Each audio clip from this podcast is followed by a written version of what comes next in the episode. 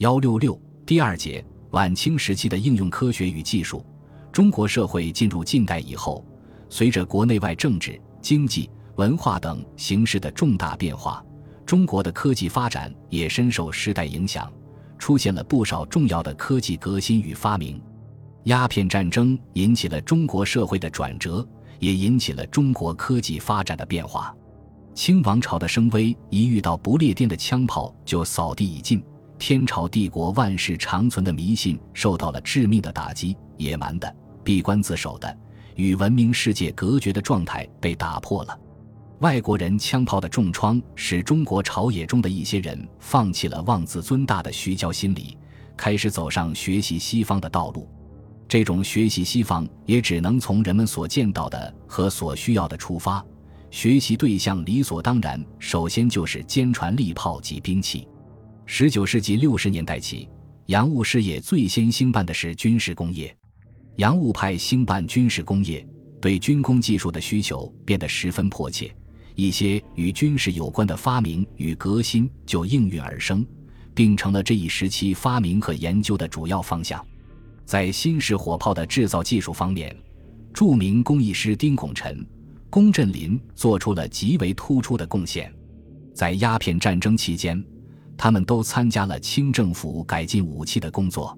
丁拱辰发明了滑车脚架，这种脚架能够使炮身上下左右转动，改变射击角度和方位，灵巧坚牢，操纵便捷。在广东省河内炮台安装，新修的战船上也都安设。使用起来非常合用，他还发明了实心弹和通心弹，改进了炮弹的铸造工艺，减轻了弹体重量，增加了射程。龚振林在兵器制造方面突出的贡献是发明了铁模铸炮法和枢机炮架。中国以及世界各国在当时的铸炮方法普遍采用的是泥模，泥模的最大缺陷是只能一次性使用，用后极高报废。而且泥模不易干透，这样在铸造过程中往往不能保证随时开工，直接影响铸造的质量和效率。龚振林发明的铁模铸炮法可以反复使用铁模，而且不受气候条件影响，随时随地可以开工，生产出来的火炮质量也大大提高，因此备受欢迎。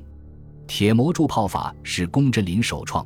国外直到三十年后才使用铁模铸炮法。另外，旧式炮的炮架十分笨重，只能直击，不能左右提转、前后移动，在很大程度上限制了大炮在作战中威力的发挥。龚振林参照了英国炮架以及林则徐从广东带来的磨盘炮架，对二者的长处予以吸收，创造出一种新型的枢机炮架。这种炮架分两层，下层安轮子，上层中心冠以铁柱，炮耳以后仍列梯阶。使用这种炮架时，向来难以操纵的大炮，只需一两个人便可随意变换角度和方向，可以普遍用于战舰、炮台、城关的攻守，提高了大炮的作战能力。此外，他们还在中西结合的基础上写成有关火器制造与运用的著作，在一定程度上推广了他们的发明与制造。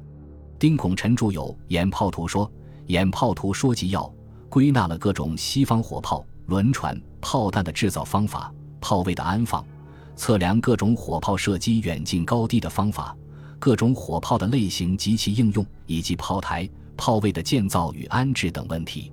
龚振林著有《铁模铸炮图说》《枢机炮架图说》《铁模制法》《铁模铸炮法》《铁模全图》，对自己的各种发明以及具体的制造方法予以详细的说明。是世界上最早论述铁模铸造法的科技著作之一。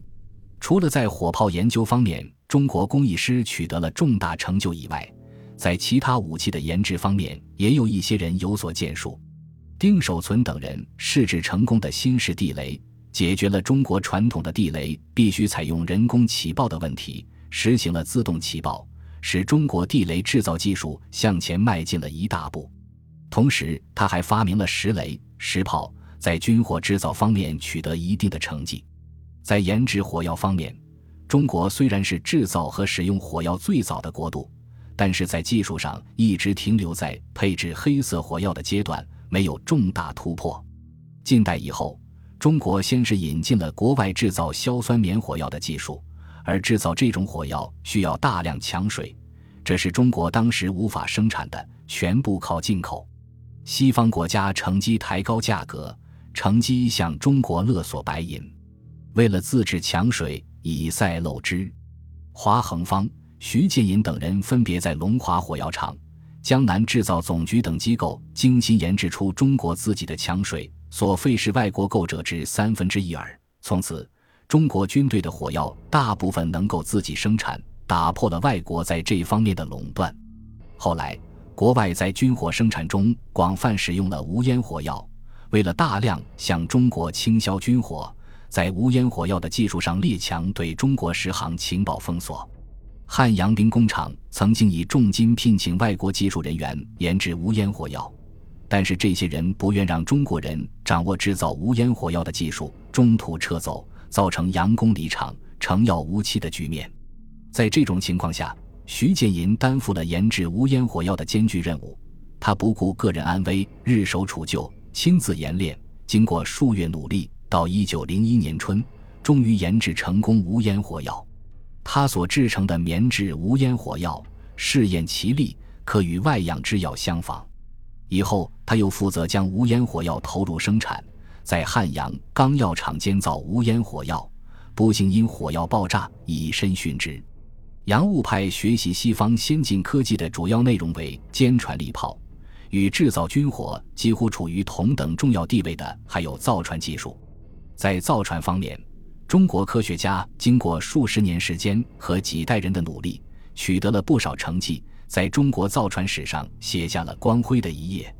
为了抵御侵略，林则徐在1840年就提出造船建议，并仿造过战船。魏源主张国人自行设厂造船，并在他所著的《海国图志》一书中刊印了造船资料。郑复光曾撰写了造船专书《火轮船图说》。并与丁守存一起对轮船制造做过专门研究，但是都没有能够制造出近代蒸汽轮船来。曾国藩创立安庆军械所后，徐守、华恒方等人着手研究制造蒸汽轮船。他们仅凭借在安庆江边见到的外国轮船而略知其机器运转梗概，又依据零星片段的资料，参考了1855年上海墨海书馆出版的《博物新编》。初集中热论一章中有关蒸汽机的文字和略图，与全体设计人员通力合作，经过几个月的苦心设计，终于在一八六二年制造出中国第一台蒸汽机。此后，他们又在工匠的配合下，陆续完成了船体结构的设计和有关数据的测算，解决了许多设计过程中出现的难题。于一八六四年，成功的建造了中国历史上第一艘机动木质轮船。一八六六年，这艘轮船正式下水试航。曾国藩甚喜此船，因西名黄湖，后在大江中屡次来往。黄湖号轮船重二十五吨，长五十五尺，高压引擎，单气筒，时速约四十里。整个设计制造工作都是由中国科技人员来完成，没有外国人参与。推求动力，测算契机，横方之力为多。造气制机皆出授手，不假昔人。以后，他们又于1868年8月，在上海的江南制造总局研制了一艘轮船“田忌号”，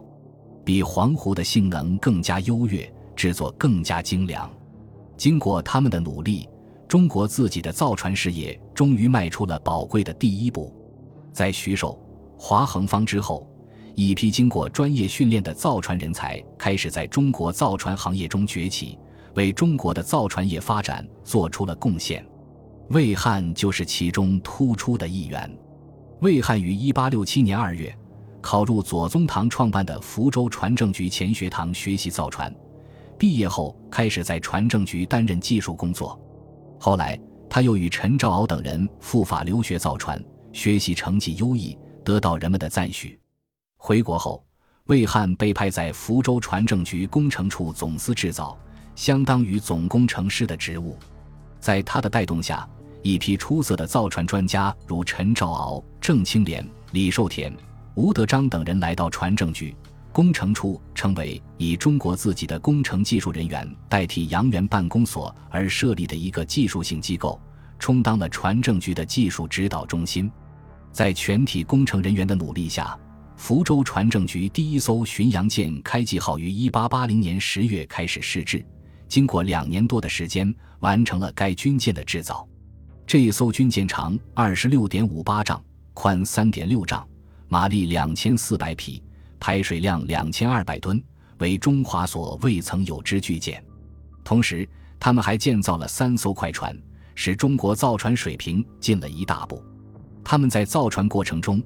努力将目标瞄准世界先进科技水平，力争缩小与世界造船先进国家之间的差距。一八八七年底，福州船政局第一艘铁甲舰“龙威号”在魏汉的监制下入水。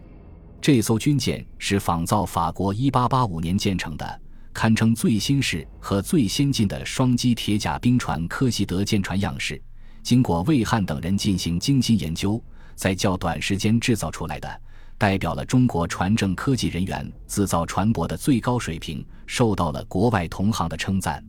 但是，由于中国基础工业的薄弱，无法供应造船所需的各种关键材料。中国生产的各种大型轮船所需的优质钢材、钢甲以及汽机、推进器等重要部件，大多数是选用外国的成品进行装配的，这在很大程度上限制了中国造船业的正常发展。